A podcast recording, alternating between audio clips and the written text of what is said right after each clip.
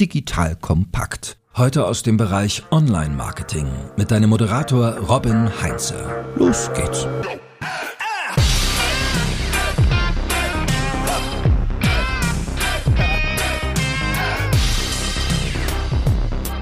Hallo und herzlich willkommen zu einer neuen Folge von The Art of Marketing von Digital Kompakt. Mein Name ist Robin Heinze, ich bin Mitgründer und Geschäftsführer der charmanten Online-Marketing-Agentur Morefire. In der heutigen Episode erhältst du eine Methode von mir an die Hand, mit der du deine Marketingmaßnahmen besser priorisieren kannst. Denn wir alle stehen, glaube ich, vor der Herausforderung, dass wir als Marketingentscheider mehr Ideen haben, als wir eigentlich Zeit, diese umzusetzen. Wir haben mehr Kanäle, die wir gerne bedienen oder testen wollen, als wir eigentlich Budget auch zur Verfügung haben. Wahrscheinlich hast du auch, ähnlich wie ich, ein Backlog oder Notizbücher randvoll mit tollen Ideen, eine To-Do-Liste, die ebenfalls genauso prall gefüllt ist. Und dazu sind wir noch konfrontiert mit einer zunehmenden Komplexität und einer Geschwindigkeit, mit der neue Dinge auf uns einprasseln, neue Möglichkeiten, die wir gerne testen wollen. Und aus meiner Erfahrung ist das der genau beste Zeitpunkt, dass wir damit beginnen zu priorisieren. Denn wir können die Komplexität der Welt, die Komplexität des Online-Marketings und auch die Geschwindigkeit nicht beeinflussen, aber durchaus sehr gut, wie wir damit umgehen. Und wenn du eine gute Priorisierung hast und die Methodik, die ich dir jetzt heute vorstelle, ist aus meiner Sicht so eine, dann bist du in der Lage, die Dinge, die wirklich wichtig sind, die dich wirklich weiterbringen, die den Erfolg deiner Kampagnen steigern, zu fokussieren und voranzutreiben und dich dabei weniger zu verzetteln. Denn so ja, aus eigener Erfahrung mal ganz ehrlich gesagt, ich gehöre leider zu den Menschen, die mehr Ideen haben, als Zeit zur Verfügung steht und damit auch irgendwie alle Kolleginnen und Kollegen zum Wahnsinn treiben kann, dass ich äh, dauernd mit neuen Sachen um die Ecke komme. Und das Framework, was ich dir heute vorstellen will, diese Methodik, die hilft mir, dass ich mich da selber so ein bisschen im Zaum halte, ohne dass ich halt eben auch permanent irgendwie Ideen und Möglichkeiten total unterdrücke. Denn so was wir aus der Zusammenarbeit mit Kunden, aber auch intern immer wieder feststellen, sind typische Fragestellungen, vor denen wir stehen, wo wir Entscheidungen treffen können, sowohl im Bereich Marketingstrategie als auch Planung. Und hier will ich so ein bisschen Hilfe an die Hand geben und zeigen, wie wir das intern machen. Das heißt, du bekommst einen Einblick da rein, wie wir bei Morfire das für uns selber machen, aber halt eben auch entsprechend, wie wir das ganz konkret bei Kundenprojekten auch so umsetzen. Und ich hoffe, dass ich dir mit dem Framework dann auch entsprechend eine Unterstützung geben kann. Ich habe dazu auch schon ein paar andere Sachen veröffentlicht. Das heißt, du, du erhältst in den Show Notes auch ähm, noch einen weiteren Artikel dazu und ich habe auch eine sehr praktische Excel-Vorlage, die wir auch tagtäglich ähm, bei uns fast im Einsatz haben. Also typische Fragestellungen, vor denen du vielleicht auch als Marketingentscheider bei Strategie und Planung stehst, ist sowas wie, welche Kanäle soll ich jetzt wirklich aktiv nutzen? Da ist jetzt ein neuer Kanal aufgekommen vor ein paar Jahren, weil der letzte große neue Kanal war zum Beispiel TikTok. Soll ich da reingehen? Ja oder nein? Wie viel Budget oder wie viel Anteil meines Budgets stecke ich in bestimmte Maßnahmen? Also investiere ich jetzt stärker in SEO oder vielleicht in SEA oder in Social Media? Da ist ein neuer Kanal, soll ich den direkt testen? Warte ich ab? Welche Weiterentwicklung an meiner Webseite soll ich jetzt machen? Soll ich jetzt einen großen intensiven Relaunch machen oder reicht es, wenn ich an der Startseite ein bisschen rumdokter? Oder soll ich zum Beispiel jetzt anstattdessen einfach Landingpages nur einsetzen, damit ich schneller vorwärts komme? Und auch welchen Teil meines Budgets stecke ich in etablierte Maßnahmen, also in das, was irgendwie immer läuft und wie viel Prozent zum Beispiel von meinem Budget sollte ich investieren, um neue Dinge zu testen, AB-Tests zu machen, neue Kanäle auszuprobieren. Und das Werkzeug, mit dem wir da arbeiten, schon seit mehreren Jahren, ist der sogenannte ICE-Score, also geschrieben wie auch der Schnellzug auf deutschen Schienen von Sean Ellis. Sean Ellis ist der Autor des Marketing-Standardwerks Hacking Growth und auch der Begründer des Begriffes Growth Hacking und auch der Betreiber von dieser Community growthhackers.com. Und der kommt aus dem SaaS-Bereich, also Software as a Service, und hat dieses Framework entwickelt dafür, dass man bessere Produktfeatures von Software entwickelt, weil die Entwickler von Software oder die Produktmanager im Bereich Software stehen vor ähnlichen Herausforderungen wie wir im Marketing. Ganz, ganz viele Ideen, was man denn alles Cooles machen könnte und dabei die Fragestellung, was bringt wirklich einen Unterschied? Wie kreieren wir einen Mehrwert, dass unsere Kundinnen und Kunden bereit sind, auch für die Software und wie mehr Geld zu bezahlen oder sie bleiben dann dabei? Also was sind die Features, die unsere Software wirklich besser machen? Oder anders gesagt, so, was bewegt die Nadel in die richtige Richtung, damit wir unser Produkt viel, viel besser machen? Was sorgt für Wirkung bei den Kunden? Und das ist im Prinzip die gleiche Herausforderung, die wir auch im Marketing haben. Wir können ganz, ganz viel machen, ganz viel investieren, aber was sind wirklich die entscheidenden Hebel, damit wir auch erfolgreicher werden? Und dazu hat er halt diesen ICE-Score entwickelt. Das ist ein Kürzel und steht für I wie Impact, C wie Confidence und drittens E wie Ease. Also Impact steht dann dafür, wie groß schätze ich den Einfluss auf meinen Erfolg, wenn ich diese Maßnahme umsetze. Wir gehen da gleich noch ein bisschen tiefer. C, Confidence. Wie sicher bin ich, dass ich mit dieser Umsetzung erfolgreich sein werde, zum Beispiel auf Basis von Erfahrungswerten. Wie sicher bin ich, dass das Ganze funktioniert, was ich mir da ausgedacht habe? Und Ease, wie einfach ist es, diese Idee umzusetzen? Oder halt eben das Gegenstück zu, wie aufwendig ist etwas? Und diese drei Kriterien schaue ich mir dann im Detail an und bewerte sie auf einer Skala von eins bis zehn. Das heißt, wenn ich zum Beispiel das Thema Impact mir anschaue, wird hier überlegt, wie groß ist der Einfluss, wenn diese Maßnahme so funktioniert, wie ich sie mir vorstelle, auf den Gesamterfolg meines Unternehmens oder Gesamterfolg meines Marketings. Auf der Skala dann von eins bis zehn können wir sagen, so eine eins das hat kaum Einfluss auf den Umsatz oder auf andere relevante Metriken in meinem Unternehmen. Und auf dem anderen Extrem und wie so neun bis zehn, es hat einen sehr, sehr großen Einfluss. Das heißt, wenn das funktioniert, dann rappelt es richtig umsatztechnisch. Wir gewinnen neue Kunden etc. Eine zwei bis fünf ist dann irgendwie so, hat einen geringen Einfluss und so eine sechs bis acht merkt man schon so, ja, da passiert auf jeden Fall dann umsatztechnisch was. Das ist durchaus relevant, was da dann bei uns auch zu spüren ist. Wenn wir uns dann das Thema Confidence anschauen, da geht es dann darum zu analysieren oder eine Prognose zu wagen, wie wahrscheinlich ist es, dass das, was wir uns da ausdenken, auch wirklich funktioniert. Also das heißt, wir gucken uns an, wie viele Erfahrungswerte wir vielleicht auch schon vorliegen haben. Das heißt, wenn wir da auf der Skala im unteren Ende sind, so eine eins bis drei, können wir sagen, das ist ein hohes Risiko, dass das auch daneben geht, weil wir keinerlei Erfahrungswerte haben, die wir vielleicht von ähnlichen, von anderen Projekten dahingehend transferieren können. Wenn wir sagen, wir gehen auf das obere Ende der Skala, eine 8 bis 10, können wir sagen, ist ein geringes Risiko, dass diese Idee, wenn wir sie umsetzt, floppt. Denn wir haben schon viele ähnliche Dinge umgesetzt. Wir haben es vielleicht in anderen Märkten schon getestet. Wir haben es in anderen Kanälen getestet und bisher war es immer erfolgreich oder mit einer großen Wahrscheinlichkeit erfolgreich. Und dementsprechend können wir auch hier mit einer hohen Sicherheit sagen, dass diese Idee, diese Maßnahme funktionieren wird. Und dann im, im, Mittelfeld kann man sagen, ja, es gibt gewisse Erfahrungswerte, die sind vielleicht nicht so valide oder die sind aus einem nicht ganz ähnlichen Umfeld und dementsprechend sind wir nicht sicher, wie gut wir das Ganze transferieren können. Und dann kommen wir noch zum, zum dritten Punkt, zum Thema Ease. Also wie einfach ist es, wie viele Ressourcen müssen wir einsetzen, um das ganze Projekt auf die Straße zu bringen. Das heißt, wenn wir sagen, das ist ein relativ überschaubarer Aufwand, also im Ease-Faktor sehr, sehr hoch, eine 8 bis 10, können wir sagen, das ist ein ein Arbeitstag und dann steht das ganze Thema. Und wenn wir an das andere Extrem gehen, irgendwie äh, auf der Skala von eins bis zwei, können wir sagen, das dauert ein Monat, zwei Monate, ein halbes Jahr, um das Ganze auf die Straße zu bringen. Nehmen wir mal ein Beispiel im Bereich Ease, sagen wir, wir wollen Headline-Tests auf unserer Startseite machen, um zu gucken, ob wir dadurch irgendwie den Einstieg in die Seite optimieren können. Die Headline auf der Startseite zu ändern, das ist mit ein paar Klicks gemacht in der Regel. Und wenn du noch einen AB-Test irgendwie integrieren willst, vielleicht noch ein bisschen mehr, aber alles unter einem Personentag, um das Ganze auf die Straße zu bringen. Wenn du dagegen sagst, ich will jetzt einen Relaunch machen. Mir gefällt die ganze Seite nicht, ich will die in die Tonne kloppen und eine komplett neue machen. Ja, dann reden wir halt über mehrere Monate Aufwand. So das erste, bisschen Text anpassen, reden wir auf der Skala von eins bis zehn, halt von einer acht, neun, zehn. Relaunch sind wir eher im Bereich eins bis zwei. Gucken wir uns das gleiche Projekt mal an, sagen Confidence. Wie sicher bin ich, dass das Ganze funktioniert?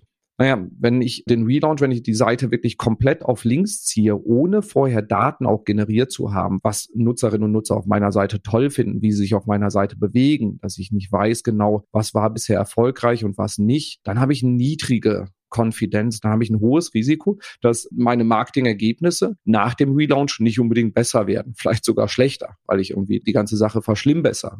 Wenn ich aber die ganze Zeit kontinuierlich Daten gesammelt habe und schon weiß, was die Nutzer lieben auf der Seite und wie ich die Seite wirklich besser machen kann, dann habe ich eine deutlich größere Sicherheit und dementsprechend kann ich hier mehr Punkte vergeben. Und dann kann ich natürlich auch viel besser beurteilen, wie ist der Impact darauf. Das heißt, wenn meine bisherige Seite noch irgendwie von, sag ich mal, 2002 ist, dann dürfte, wenn ich nicht alles total daneben setze, der Impact darauf, dass das meinen Geschäftserfolg steigert, schon mal relativ groß sein. Und vor allem, wenn die Webseite eigentlich das zentrale Element meiner Kundenkommunikation ist, dann ist der Impact halt eben entsprechend besonders gut. Das heißt, wenn das richtig erfolgreich läuft, dann habe ich einen sehr, sehr großen Vorteil davon. Und so kann ich halt entsprechend alle Maßnahmen durchdeklinieren. Und wir nutzen da dann einfach eine Excel-Vorlage, wo wir diese drei Spalten mit Impact, Confidence, Ease nebeneinander legen und dann in dieser Reihenfolge halt entsprechend auch bewerten oder einschätzen, wie wir glauben, dass eine Marketingmaßnahme funktionieren könnte. So. Um das Ganze dann zu beurteilen, empfehlen wir, dass du das dann nicht alleine machst, sondern dass du dir andere relevante Stakeholder da auch mit ins Boot holst und vor allem auch auf Erfahrungswerte zurückblickst. Das heißt, wenn du irgendwie vorhandene Daten hast, auf die du schauen kannst, die du zur Beurteilung der Situation zurückgreifen kannst, also sprich Erfahrungswerte aus anderen Kampagnen oder halt auch Preiseinschätzungen. Was kostet so ein Relaunch, in, um in dem Beispiel zu bleiben? Du kannst hingehen und Kunden auch befragen, was für sie wichtig und was für sie relevant ist. Oder du kannst halt eben auch Kunden befragen und überlegen, wenn aus der Analogie mit den Features von einem Tool, kannst du natürlich auch die Kunden fragen, welche Features sie bevorzugen würden oder diese Frage stellen, welches Feature würdest du vermissen, wenn es nicht mehr da ist, um ein Gefühl dafür zu kriegen, was ist wirklich wichtig für die Kunden. Wenn du ähnliche, wenn du schon mal Tests gemacht hast, sind das natürlich super wertvolle Daten. Und dann kannst du da halt eben schauen, dass du auf Basis von diesen Erfahrungswerten das Risiko minimierst, in Kanäle oder in Maßnahmen zu investieren, die dich in erster Linie viel Geld und Zeit kosten, wo du aber gar nicht den Erfolg hinten raus beurteilen kannst diese Excel-Vorlage, mit der wir da auch dann arbeiten, die stelle ich dir auch in den Show Notes bereit. Und du siehst dann, dass du im Prinzip hingehst und du trägst eine Projektmaßnahme ein, die du dir vorstellst oder eine Kampagnenmaßnahme und lässt dann von mehreren Leuten eine Bewertung machen, wie sie das einschätzen, dieses vorhandene Projekt. Das ist manchmal ganz spannend, weil da dann halt eben auch ja sehr unterschiedliche Perspektiven aufeinandertreffen und kannst auf der Basis dann halt eben diese Daten zusammenführen und einfach gucken, welche Maßnahme von allen Ideen, die du hast, also investierst du jetzt mehr in SEA, mehr in SEO, startest du jetzt deinen eigenen TikTok-Kanal oder investierst du irgendwie in Social Selling auf LinkedIn, wie auch immer dein Geschäft geartet ist und guckst dann, nach der Beurteilung durch diesen ICE-Score, welche dieser Maßnahmen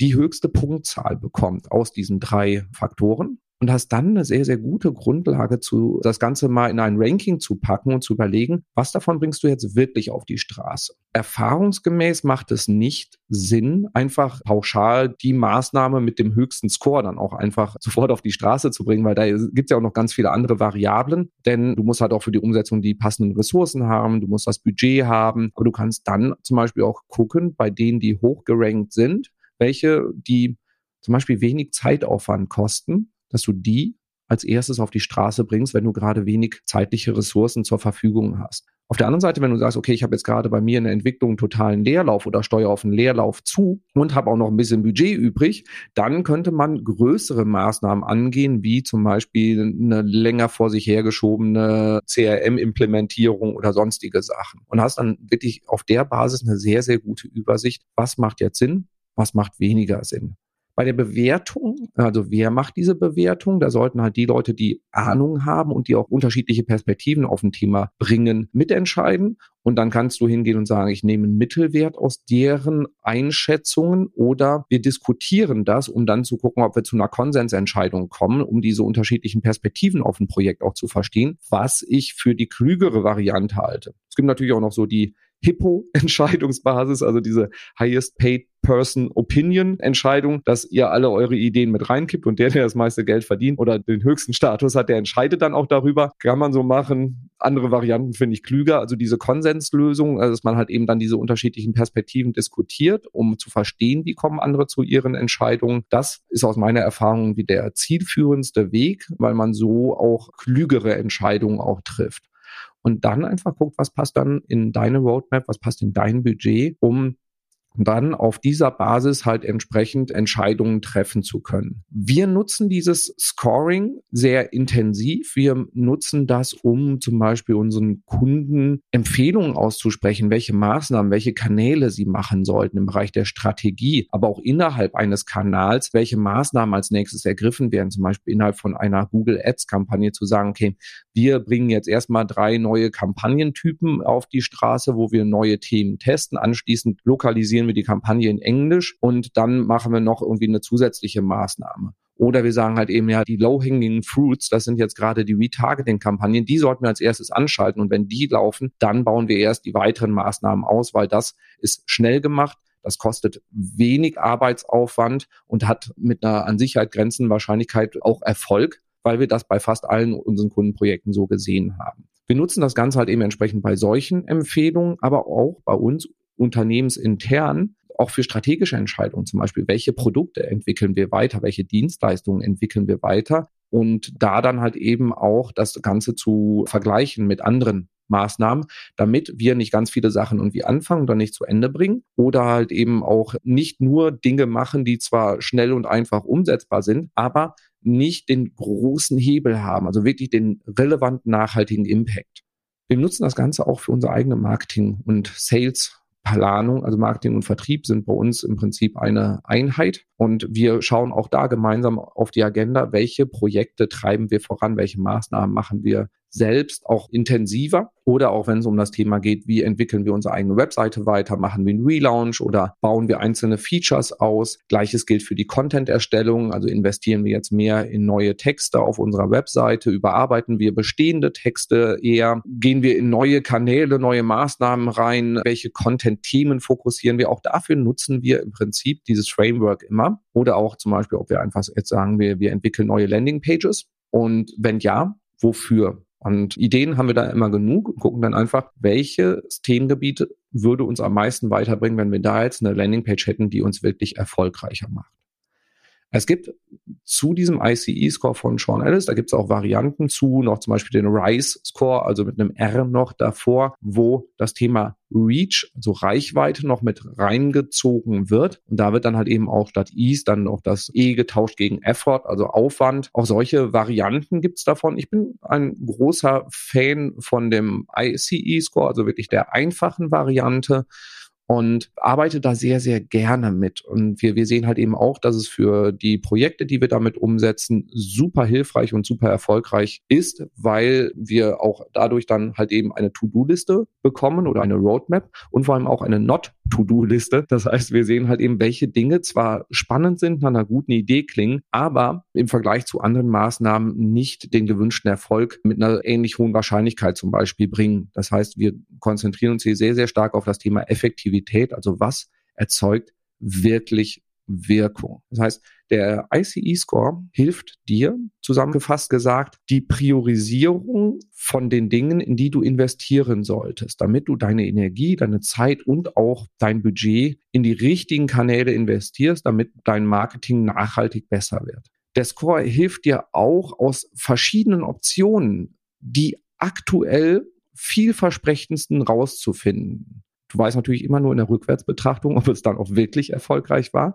Aber du kannst so unabhängig vom Bauchgefühl entsprechend halt eben auch zusätzliche Objektivierungsmöglichkeiten mit heranziehen. Und es hilft dir halt eben auch, wenn du die Einschätzung, die Perspektiven von anderen Menschen, die da auch eine Meinung zu haben, mit einbeziehst, weil das ermöglicht es dir, bessere Entscheidungen zu treffen. Und damit du das auch schnell und einfach machen kannst, wie gesagt, in den Show Notes findest du den Link dann auch zu einer Excel-Vorlage, mit der wir auch dann arbeiten. Die kannst du dir einfach runterladen und mal schauen, ob der ICE-Score so für dich auch ein spannendes Vehikel ist, um bessere Marketingentscheidungen zu treffen und besser zu priorisieren. Jetzt meine Frage an dich. Das war die erste Solo-Folge von The Art of Marketing. Und was mich brennend interessieren würde, ist, ob dir das in dem Format gefällt. Weil bisher hatten wir immer nur Interviewfolgen. Und ich dachte, es wäre mal eine interessante Perspektive für dich, ein bisschen Einblicke in unsere Arbeitsweise, in unsere Tools und Methoden zu bekommen, mit denen wir tagtäglich arbeiten. Wenn dir das gefallen hat, und du da gerne mehr Futter von haben willst, also bisschen bei Morfire und bei mir unter die Haube schauen willst, schreib mich einfach an, du kannst mich über LinkedIn am schnellsten erreichen oder einfach eine E-Mail an mich schreiben. Und wenn dir diese Folge gefallen hat, dann teile mir das gerne mit und hinterlasse gerne auch bei Apple eine großartige 5-Sterne-Bewertung. Abonniere diesen Podcast auf deiner bevorzugten Plattform. Lass mich wissen, welche Themen dich weiter interessieren, damit ich Content machen kann, der dir wirklich weiterhilft. Und wünsche dir viel Erfolg bei der Umsetzung und sage bis zum nächsten Mal. Tschüss. Danke fürs Zuhören beim Digital Kompakt Podcast. Du merkst, hier ziehst du massig Wissen für dich und dein Unternehmen heraus. Wenn du mit uns noch erfolgreicher werden möchtest, abonniere uns auf den gängigen Podcast-Plattformen. Und hey, je größer wir werden, desto mehr Menschen können wir helfen. Also erzähl doch auch deinen Kolleginnen und Kollegen von uns. Bis zum nächsten Mal.